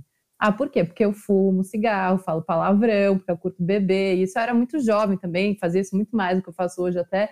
Então foi sempre um processo de olhar e falar, gente, isso não é para mim, é muito distante da minha realidade, eu não sou essa pessoa, tipo, não serve. E aí, quando eu consegui chegar e praticar, não mudei, continuo fumando, continuo bebendo, continuo praticando yoga, fiz inclusive uma formação no passado para me aprofundar, estudar um pouco mais. Mas aí quando eu cheguei, encontrei um lugar que me acolheu, que me mostrou que na verdade não, que o yoga era para todo mundo, né? E que, e que e principalmente era um espaço que tinha um olhar crítico sobre o yoga. Porque tem alguns conceitos que envolvem o yoga, e depois, quando eu fui me aprofundar nessa última formação surgiram mais incômodos ainda, que, por exemplo, o conceito de karma é um conceito que nunca me desceu goela abaixo. Para mim é muito complicado lidar com essa questão. Toda vez que falavam Deus na aula, eu ficava muito incomodada, porque para mim remetia a um Deus católico, uma coisa que não era minha pegada e tudo mais. E aí, quando eu fui ler alguns textos, e agora eu estava tentando procurar aqui até para falar qual que era, eu acho que era o Gorak Chapadati, mas eu não tenho certeza. Eu encontrei umas coisas muito sexistas, muito moralistas com relação à mulher, ao corpo da mulher. Sim. E aí, e aí eu, eu fiquei assim, eu me senti meio traída no sentido de, cara, como que ninguém fala disso? Por que ninguém problematiza isso? Então não é uma coisa atual, né, Clara? É uma coisa que já tá nos livros, quer dizer. É, porque assim, tipo, isso não, isso não, acho que assim, não mata tudo que o yoga tem de bom, né? que nem é. a coisa do cancelamento, Big Brother aí, Carol com K, não é porque tem uma coisa ruim que vai anular tudo de maravilhoso que a pessoa, que aquela filosofia tem e traz. Mas eu acho problematizar muito importante. Primeiro, porque tem gente que pode levar aquilo ao pé da letra sem problematizar. E aí surge um monte de coisa bizarra. E segundo, porque eu acho que isso afasta muita gente, que olha para essas coisas e fala, não é para mim. Eu queria entender um pouco como vocês veem isso tudo, assim, porque eu, eu vejo no trabalho de vocês um caminho para quem pensa um pouco como eu, assim, não sei. Nossa, olha, mana, é bem complicado a gente estar tá num lugar que é o Brasil e falar de yoga e a gente vai ter que voltar para aquele recorte que eu falei lá no começo. E lembrar que, tipo, por exemplo, as duas pessoas que mais formam professores de yoga no Brasil são votadores de Bolsonaro, sabe? E, e, não é que a galera votou no Amoedo no primeiro turno e votou no Bolsonaro no segundo. Os caras defendem o Bolsonaro, sabe? É ter professor que é lido como progressista da yoga, falar que uma economia neoliberal não é um mal em si. É tão, é tão surreal isso, né? E aí eu fico, aí a gente volta para tudo isso que Gora falou e eu tinha falado lá no começo né, de ser uma coisa libertária, que é na teoria, porque na prática de fato não é, porque as pessoas estão querendo só fazer a manutenção do privilégio delas, tá ligado? Ou no individual, né? É, entendeu? Às vezes a prática te liberta, mas a cultura política em volta, né? Agora sim, você estava falando, né, que você continuou bebendo, continuou fumando, eu acho isso massa, massa, assim, porque você tem que ser a sua verdade, o que é bom para você, é você que vai saber, não tem ninguém que ficar cagando regra para você. Não, sabe? eu lembro quando eu descobri que a minha professora de yoga fumava, até falando isso que a Tainá estava falando, eu fiquei muito feliz. Porque eu falei, nossa, se ela fuma, eu também posso fumar e praticar é. yoga. Tipo, a identificação. Total, não, não, tem essa. Eu acho que basta ter um corpo para praticar, independe do que, que você faz ou deixa de fazer, né? E aí, pensando, eu por mim mesma, né? Eu sou anarquista, eu sou ateia, né? Eu, na minha aula, por exemplo, é uma coisa que eu fiquei vendo muito, porque que não, não adianta só eu pensar, por exemplo, na galera gorda. Óbvio que o meu. Eu vou pensar primeiro nessa galera por, por identificação, mas eu não, eu não consigo, tipo, é uma coisa que vem muito até, acho que feminista falando mesmo, de cara, eu não vou ser livre se a Tainá aqui do meu lado não tiver, sabe? Se a Carol não tiver, se a Clara não tiver. Então, eu penso assim, na minha aula, por exemplo, eu, ela é neutra, eu falo tudo no neutro eu dou várias posições, tipo, uma posição eu dou várias variantes, porque são diferentes corpos. Tem pessoas gordas no meio da minha aula, tem pessoas trans no meio da minha aula, tem pessoas com deficiência no meio da minha aula, eu tenho que contemplar todas elas. Porque ali é um espaço que elas estão, que tem que ser seguro para elas praticarem, porque você está se você está se jogando nisso, né? Você está se abrindo para isso, você está se conhecendo. É, é, o seu. É como eu falei lá no começo, né? Que foi cinco minutos, é os cinco minutos para você, né? Então você tem que estar num lugar seguro para isso acontecer. Então eu faço questão de, nas minhas aulas, ter essa, esse cuidado com todas as pessoas que estão ali, sabe? Eu não vejo isso acontecer em, em muitos outros lugares, né? Por isso que tá aqui Tainá, é, não conheço o trabalho do Goro ainda, né? Vi que você também é parceiro aí do, do hardcore do punk. Eu, eu sou na ecopunk, na real. Apesar de estar toda floridinha hoje, né? Toda fofinha. Mas no, mostrar a Kali ali depois para vocês, a Kali antifascista ali, né? Eu acho que é isso. Eu, eu pratico a minha política com yoga, né? Como agora falou, né? Tipo, ah, ocupa esse lugar. Eu prefiro, eu prefiro ser oposição. Acho que eu não. Primeiro, porque eu não acredito nesse sistema. Eu acho que esse sistema é muito falido da nossa política brasileira. Eu acho que é isso. Eu não acredito nele, então eu prefiro trabalhar com micropolíticas. Então, como que eu consigo fazer? Eu consigo fazer a partir do meu espaço. Então, a partir do meu espaço, eu, dali eu quero fazer um espaço seguro para as pessoas poderem praticar tento levar, levei yoga para pessoas em situação de rua, vou até Guaiania, né? Por causa da pandemia, infelizmente não, não teve como. Mas ia para Guaianazes todo domingo praticar yoga com a galera lá, no Jardim Peri também. Então, o que eu podia fazer para poder isso acontecer, eu comecei a dar prática de yoga é, na Praça Roosevelt com os punk, né, gente? Então, eu acho que tem que abraçar todo mundo e tem que ser esse lugar para você se jogar e ser bom. Infelizmente no Brasil isso não existe. Mas também abraçam. Também amam, os metaleiros também, também. Tanto que no final da minha aula rola um Black Sabbath bem gostoso, assim, um relaxamento, né? A gente, a gente bota um Black, um Planet Caravan, né? A galera, Não é amor. A galera nem. É muito engraçado quando eu coloco falo, ai, Vanessa, essa música de relaxamento é tão boa. O que, que é o Black Sabbath, gente? não, não, é não é possível. Eu falei, é, vocês têm uma imaginação que Black Sabbath é. Ah, mas não é, tá ligado? Tipo, você pega a Planet Cara, é uma ótima música para colocar no, relação, no relaxamento, por exemplo, né? Tem um livro que é o Taz, né? É, como é que é em português? Isso. Autônoma Temporária, obrigada. Que acho que é isso, né? É esse mesmo. Apesar que eu tenho várias contradições com o autor desse livro, porque tem várias denúncias de pedofilia dele, é um papo mó treta desse cara. Tem muito esse lance de você ocupar os espaços, né? De você fazer daquele espaço o que não é gerido pelo Estado, que não está sendo atrapalhado, está fazendo o famoso do it yourself aí, que agora falou, né? Faça você mesmo ali. Então, acho que fazer micropolíticas e respeitar as pessoas, gente, é o que a gente tem que fazer e lembrar que, tipo, dos nossos privilégios. Eu sou uma mulher gorda, mas eu sou branca, loira de olho azul, eu tenho total uma outra possibilidade. Então, eu tenho que ter noção desse meu privilégio sabe? E quanto, Clara, esse lance que você trouxe, que eu achei muito importante do negócio da tradição, do, de como é escrito os livros e de como é tratado isso até hoje, eu acho que a gente tinha que reformular essas coisas, né? Tem uma casa aqui da galera Hare Krishna em São Paulo, não sei se eles já mudaram essa prática, mas até hoje, mulher, quando estava menstruada, eles colocavam no porão. É, eu fico tá pensando nisso, porra, falar, ah, é, é, tradição? Ah, é tradição, mas porra, nós estamos em 2021, exato. vocês estão estão de eu brincadeira, gente. Nisso. As, as, Sabe? As, várias autoras que eu gosto, por exemplo, tipo a Silvia Federici, o que, que ela faz? Ela enfia o dedo do Foucault. É porque ela não gosta do Marx do Foucault? Não, é porque ela está problematizando um troço que eles fizeram errado, mal feito, Exatamente. sabe? É, é conhecimento. Se yoga é filosofia, tem que ter dialética, tem que contestar, melhorar, evoluir, sei lá, né? Debater e trocar ideia, né? E não é para você fazer o um negócio à risca, né? É a mesma coisa. Sei lá, vou pegar um exemplo besta com um asana, por exemplo, com uma postura. Você vai fazer a postura da montanha. Aí a pessoa aprende, né? Ah, não, você tem que juntar os pés. Já viu o tamanho da minha coxa? Eu nunca vou juntar pé, gente. Não tem como juntar meus pés. É impossível, Ai, tá ligado? Porra, junta as coxas. Mas é, é, uma coisa tipo besta que eu tô não é falando, é mas para exemplificar que as pessoas levam um negócio tão à risca, como ai, não pode mudar. Mas por que que isso acontece? Porque quem está ensinando essas pessoas, gente?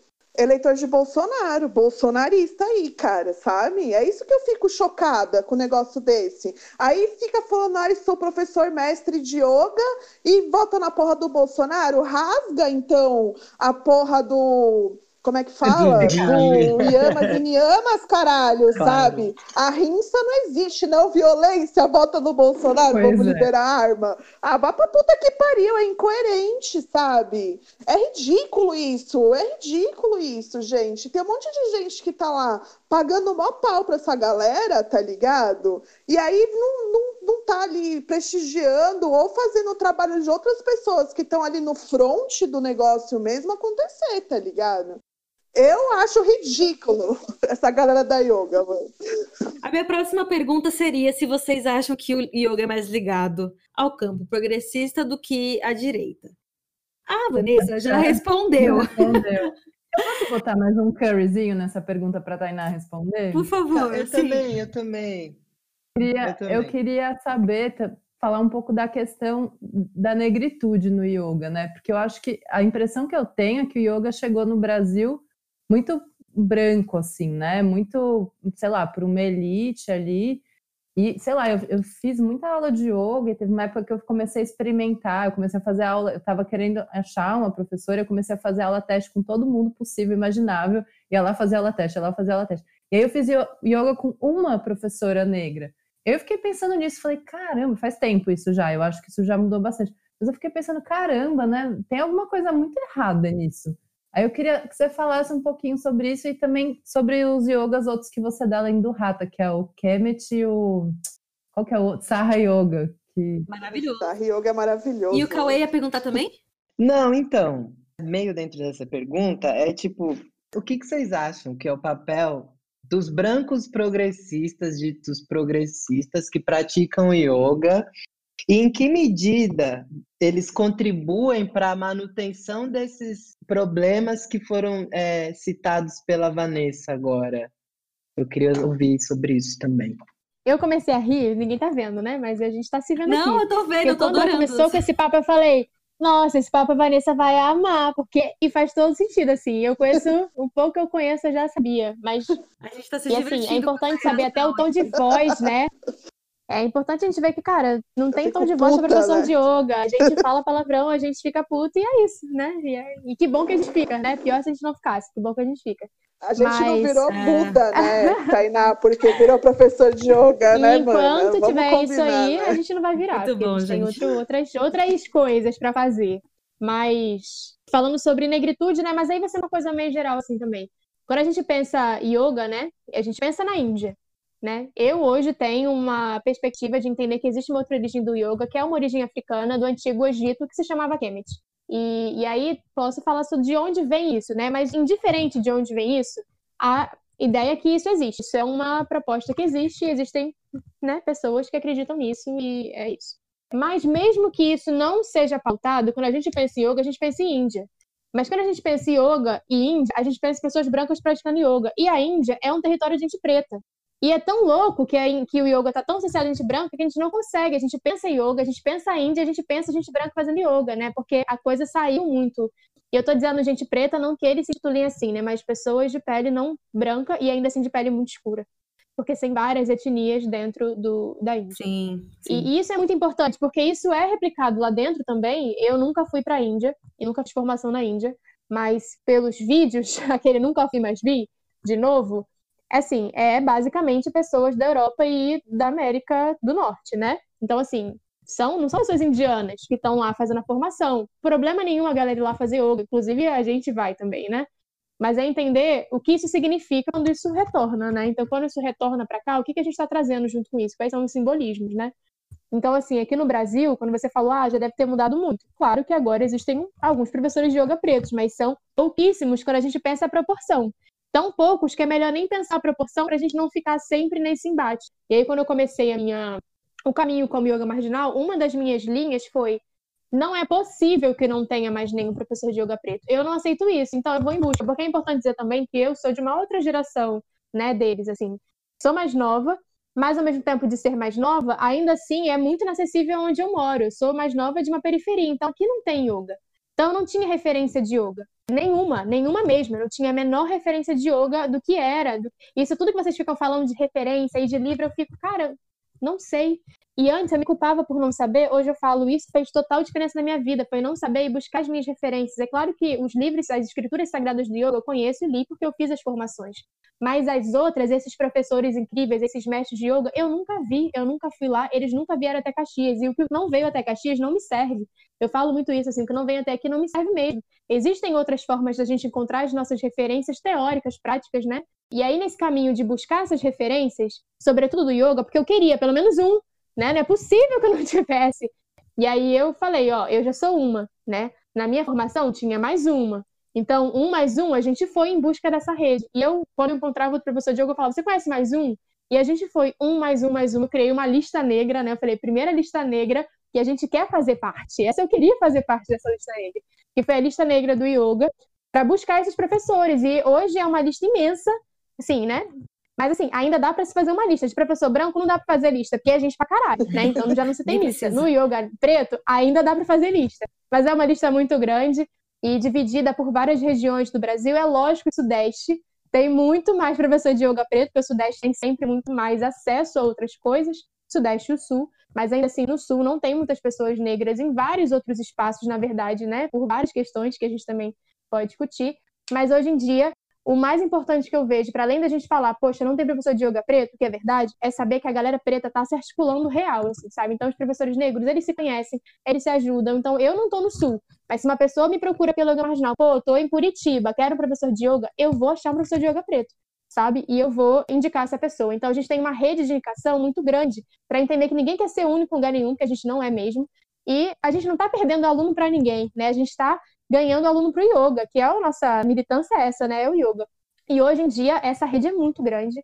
Fico muito feliz assim, de saber que eu tenho casa, né? Esse lugar de ser um pouco família de todo mundo. Tenho casa em muitos lugares do Brasil por conta dessa, dessa busca que não acaba nunca, né? Porque cada dia eu conheço uma nova pessoa, um novo professor de yoga, né? Preto, mas entendendo que é muito difícil, assim. E eu falo pela Baixada.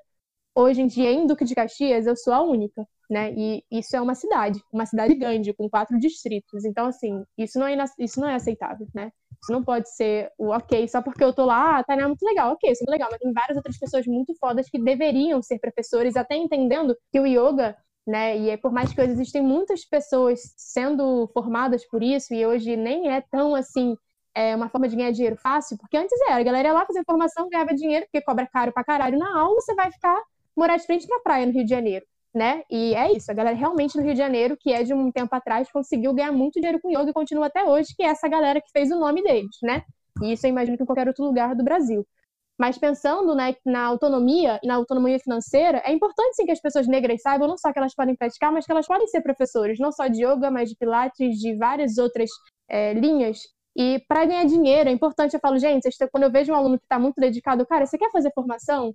Vamos em busca, porque é isso, você pode ser um professor em São João de Meriti, né? E essa pessoa vai ser mais um professor ali de rede, vai ser mais uma pessoa que está ganhando dinheiro também com isso, né? Porque muito bonito tudo, mas a galera tem que trabalhar, né? E eu vejo o yoga como uma forma também de ser um trabalho para as pessoas, né? Para além de ser uma filosofia de vida, pode ser também um trabalho, já que é trabalho para muita gente medíocre. A real é essa, muita gente medíocre ganhando muito dinheiro fácil. Então, tem muita gente foda que pode trabalhar com isso também ganhando dinheiro. E agora a gente está tendo um pouco mais de mobilização. Então a gente consegue um pouco mais, né? Não só de bolsa, porque a gente correndo das bolsas que a galera quer dar, porque a gente não quer participar de nenhum desses grupos de yoga aí, mas a gente está construindo as nossas formações. Vanessa é essa pessoa, né? Que eu acho que talvez tenha sido uma linha de frente aí, de pensar, cara, tá tudo uma merda que eu posso fazer. Criar formação de yoga e formar pessoas, formar professores. Eu acho que isso hoje é um dos caminhos principais para a gente pensar essa nova né, mudança dentro do yoga, porque não dá para esperar a mudança de muita gente que já foi-se o tempo, sabe? Já deu, não dá mais para esperar. E aí, minha segunda proposta de fala, assim, né, sobre isso é isso, tipo, tem coisa que é só ignorar a existência, no sentido de eu não vou nem buscar saber quem é. Existe treta pra caralho no mundo de yoga, fofoca pra caralho no mundo de yoga, faz todo sentido que é, seja importante discutir, mas nunca chegou até mim, porque eles nunca quiseram chegar, sabe? Nunca quiseram chegar aqui, nenhuma outra periferia, então eu não vou em busca deles, eu não vou comprar um livro para criticar o livro, eu só não vou ler, eu não quero saber quem ele é. E essa foi uma forma, né? Até por hoje, eu estar no mestrado estudando yoga, obviamente eu tinha que buscar referência de yoga. E aí eu falei, meu Deus, que merda, porque eu não tenho uma, eu não tenho referência. E aí eu percebi, cara, eu não tenho referência de yoga, não tenho nenhum, não tenho um, não tenho nenhum. Mas eu tenho, na verdade, referência de um quilombola nego bispo foda. Eu tenho referência de um professor de filosofia africana, Renato Nogueira, que mora na minha rua. Claro que eu tenho referência de yoga, ainda mais um yoga afrocentrado, que é esse yoga que eu acredito. Então são pessoas, são mestres, né, de convívio, e eles são hoje minha referência de yoga, entender o que é essa teoria, o que é a filosofia africana, é a própria filosofia indiana, obviamente, elas podem trazer, né, para a Baixada Fluminense como essa teoria para além das escrituras sagradas, mas entender que assim, referência é o que a gente constrói, né, o que faz sentido pra gente e faz muito sentido o que eu faço. Não é à toa que tenho o Sar Yoga com muito orgulho e é a princesinha da casa é o Sar Yoga. é yoga? Lógico que não é yoga, assim, não é. É dança funk. Mas a ideia do Sarra Yoga é simplesmente unir duas palavras completamente distintas que vão unir esse sagrado, que o yoga é sagrado e intocável. E o sarra, né, essa sarração, é algo completamente profano. Então, essas duas coisas juntas não podem andar. Né? A galera do yoga, na verdade, não quer que isso aconteça. Mas eu não sou a galera do yoga, né? Eu sou outra galera. Ah, e eu tô dizendo que não, você pode andar junto, né? E, e andar junto, indiferente. Eles podem gostar, não gostar, criticar. Vai acontecer, né? Independente da minha existência aqui, inclusive, porque as pessoas dançam funk. E aí a proposta do Sar Yoga é basicamente posturas de yoga e ritmo do funk. Porque, assim, quem é de Duque de Caxias e faz yoga a primeira vez aqui comigo fala: cara, tem muito a ver, porque tem muito a ver, né? Ainda mais quando a gente pensa na ancestralidade africana, como os movimentos, eles são, eles vêm de uma origem igual. Todas as danças africanas têm a, esse lugar da Kundalini, né? Esse, esse espaço de despertar as nossas energias internas. E tem tudo a ver com yoga isso, né? Com a prática. Então, é uma brincadeira. Eu não tô dando aula de yoga, eu não tô aqui patenteando nada, não tô nem aí. Pode, pode dar Sassa Yoga a vida que quiser. Mas é basicamente só de falar Sar Yoga, as pessoas já ficam mais curiosas. E eu quero curiosidade para quem nunca faria yoga, entende? Se a pessoa não faz yoga, ok. Mas Sar Yoga, às vezes ela olha e fala: não sei o que é, mas quero saber. E a partir desse quero saber, ela acaba conhecendo um outro caminho no yoga, e a minha proposta é essa. Então eu vou ter metodologias mil, que eu chamo das metodologias marginais, o que tiver que fazer para que pessoas conheçam a prática de yoga dentro do que é importante para elas, dentro do que elas reconhecem, eu vou fazer. Inclusive, hoje cheguei né, em cima da hora, porque tinha acabado de dar a última aula de Sar Yoga do dia, turma lotada, só galera rebolando do Brasil inteiro, gente preta Maravilha. rebolando, e semana que vem já tá todo mundo aí, né? Foda. É, pessoal, muito obrigada por essa prosa deliciosa. Foi maravilhoso receber vocês aqui. E eu espero que esse papo possa ajudar muitas pessoas, inspirar para a prática de yoga. Espero que também me inspire. Estou precisando. E que as pessoas entendam que a yoga vai muito além de exercícios de respiração e alongamentos. É uma forma de conexão com o universo e também, como deixamos claro no episódio, uma ferramenta política e de transformação social. E que a nossa discussão seja um passo importante para as transformações e sirva para nos fazer evoluir de alguma forma como sociedade. Para encerrar nossa conversa, quem estiver escutando a gente quiser continuar essa prosa, queria pedir para vocês deixarem uma dica cultural, tá? Para atualizar a galera. Então, o que, que vocês estão curtindo, ouvindo, assistindo, lendo? Diga, Tainá, você tá rindo? Lendo, né, essas coisas cultural, eu já fico, não é nada. Mas que é isso, né? A gente fica tão doido com o conceito de cultura que a gente já fica, cara, nada disso aí conta comigo não, que eu não tenho não, dica não. Mas vou dar as, minhas dicas do que eu ando fazendo. Por favor. eu acho que para quem tá em casa assim, né, já não aguenta mais nada virtual. A galera aguenta dançar, né? E dançar realmente é algo muito muito de todo mundo, assim, ou poderia ser, né? Se as pessoas buscassem mais isso, assim.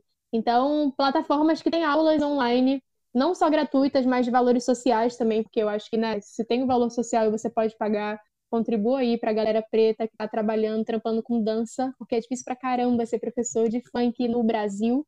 É legal na internet que a gente bate palma, mas para ser valorizado, né, pago é. por isso não é. Então, assim, plataformas de funk, né, basicamente. Afrofunk Rio, Thaisa Machado, Deusa Chefona, e tem aula de funk, e assim, várias aulas já gravadas, inclusive Sar Yoga, minha, do Yoga Marginal, tem lá, então quem quiser fazer aula gratuita lá de funk, tem.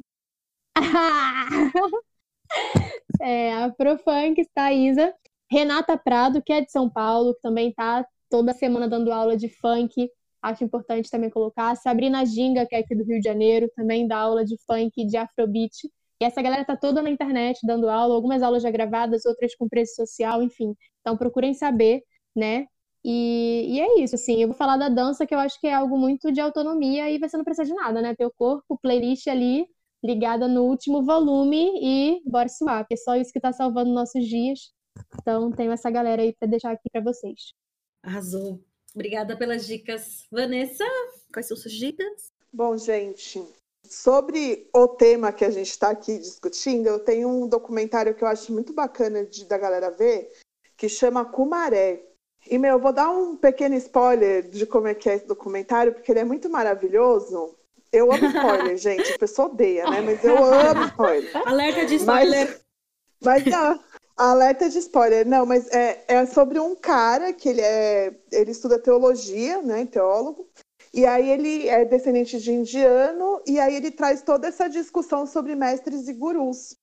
E de como as pessoas ficam totalmente, sei lá, né? O que, que acontece com a galera abduzida, né?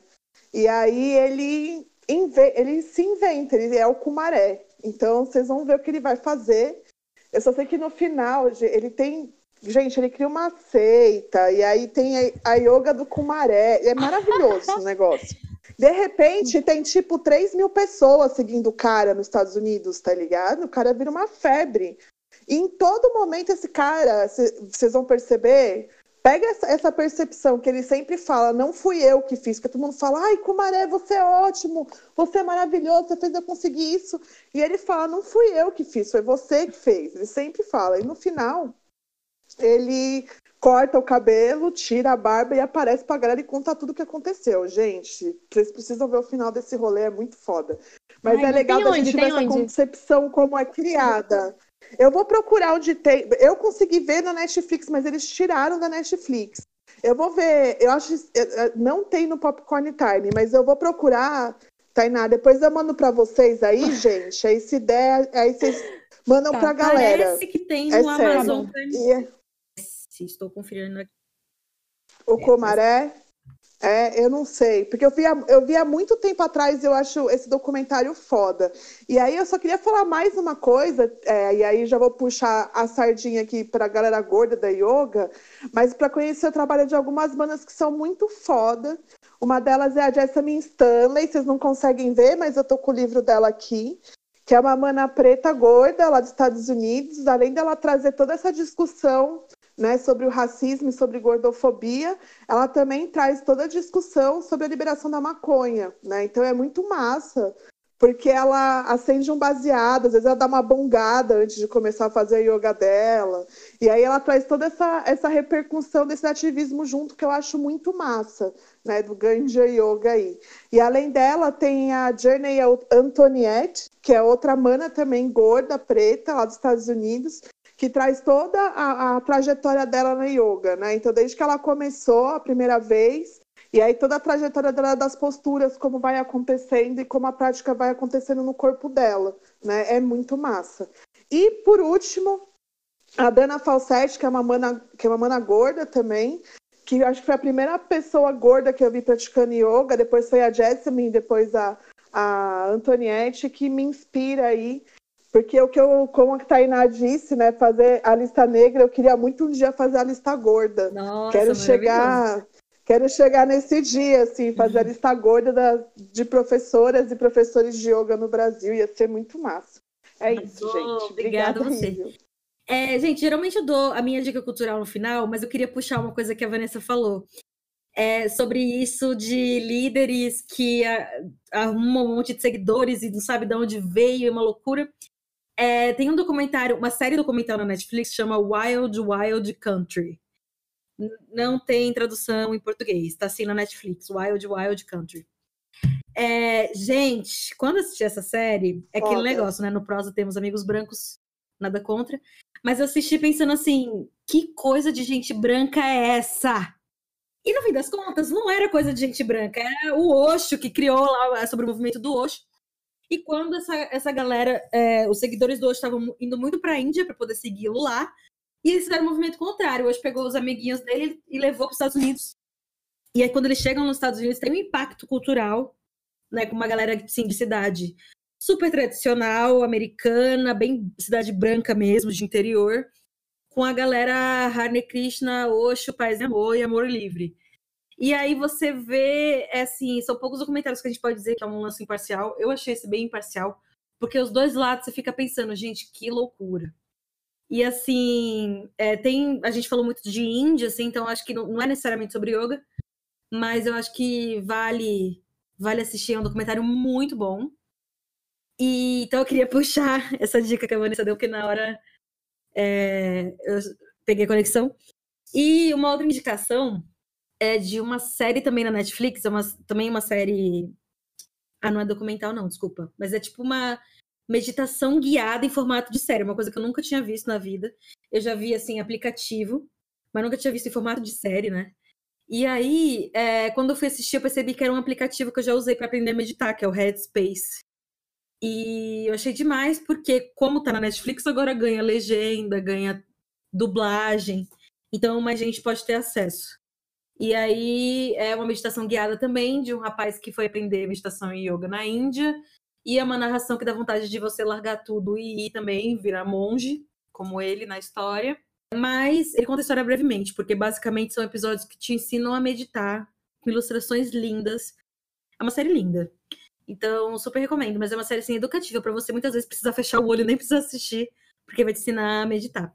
Clara, você tem dicas? É, então, eu não tenho uma dica de yoga, até porque as minhas dicas de yoga estão aqui no programa. Então, eu tenho uma dica que tem um pouco de política, mas é a única dica possível que eu poderia dar, porque eu estou atravessada por ela, que é o Quarto de Despejo, da Carolina Maria de Jesus, que eu estou lendo antes tarde que mais tarde. E, meu Deus do céu, essa mulher é gigantesca, ela é uma absurda. E esse livro devia ser obrigatório, todo mundo deveria ler, ela é maravilhosa, é incrível, é uma coisa arrebatador, assim, um choque de realidade, de poesia e de desconstrução de tudo. E leiam Carolina Maria de Jesus. Perfeita essa dica, perfeita. Cauê? Não, então, e a Carolina Maria de Jesus, que recebeu finalmente o título de doutor honoris causa pela Universidade Federal do Rio de Janeiro, a UFRJ. Então, foi uma dica perfeita essa da Clara. E a minha dica. Eu chamo isso de reparação histórica. É o mínimo, né? Infelizmente ou não, acho que felizmente vai ser a mesma da Tainá, porque eu vou indicar o livro da Thaisa Machado, a chefona Mermo, que chama Cabeças da Periferia, o Afrofunk e a Ciência do Rebolado. Eu acho que é, o trabalho dela é maravilhoso e é, a gente usar nosso, os nossos corpos negros, brancos, gordos, magros ou não, da forma que a gente quiser. Eu acho que essa é a mensagem que a gente tentou passar com as nossas convidadas e o nosso convidado nesse episódio, que o, o meu corpo, minhas regras. Então, eu acho que ela tem uma pegada que me contempla nesse sentido. Então, eu indico o livro da Thaisa Machado, Cabeças da Periferia, o Afrofunk e a Ciência do Rebolado. E era da Baixada, hein? Só que pontinho, né? Quem território importante, ela é de São João de Meriti. Baixada, ela Baixada. só galera foda, né? Goura, e a sua dica cultural? Foi um prazer participar desse encontro aqui do podcast. Um abraço para Tainá, para Vanessa. É muito bom conhecer o trabalho de vocês, essa visão também é, do yoga que foge dos estereótipos. Sigam firmes e agradecer. É, o yoga, acho que é, como eu falei aqui no decorrer da conversa, uma ferramenta de autotransformação, de autocuidado, de autoconsciência. E nos tempos que a gente está vivendo, eu creio que é uma ferramenta que tem que ser popularizada, as pessoas precisam conhecer mais sobre o yoga, sobre as diferentes linhas, os ensinamentos do yoga, porque com certeza eles têm muito a contribuir para a qualidade de vida, para o controle do sofrimento, para a redução do sofrimento é, psíquico e físico.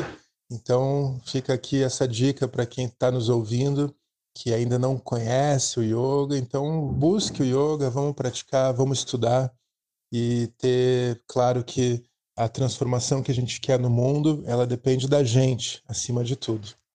E também fica o convite aqui para todo mundo conhecer né, o nosso trabalho na Assembleia Legislativa do Paraná, nas redes sociais, como Goura Nataraj.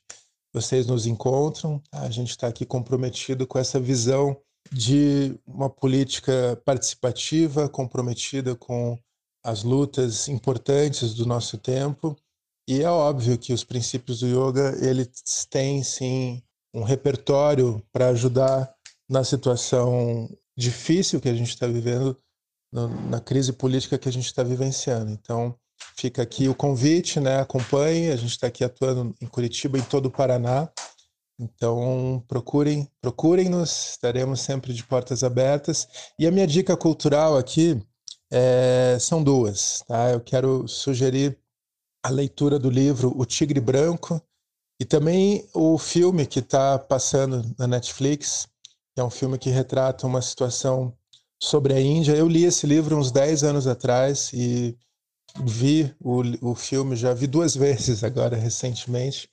É, ele estreou no começo do ano E acho que é um filme para quebrar também alguns paradigmas, algumas visões estereotipadas sobre a Índia, o tigre branco.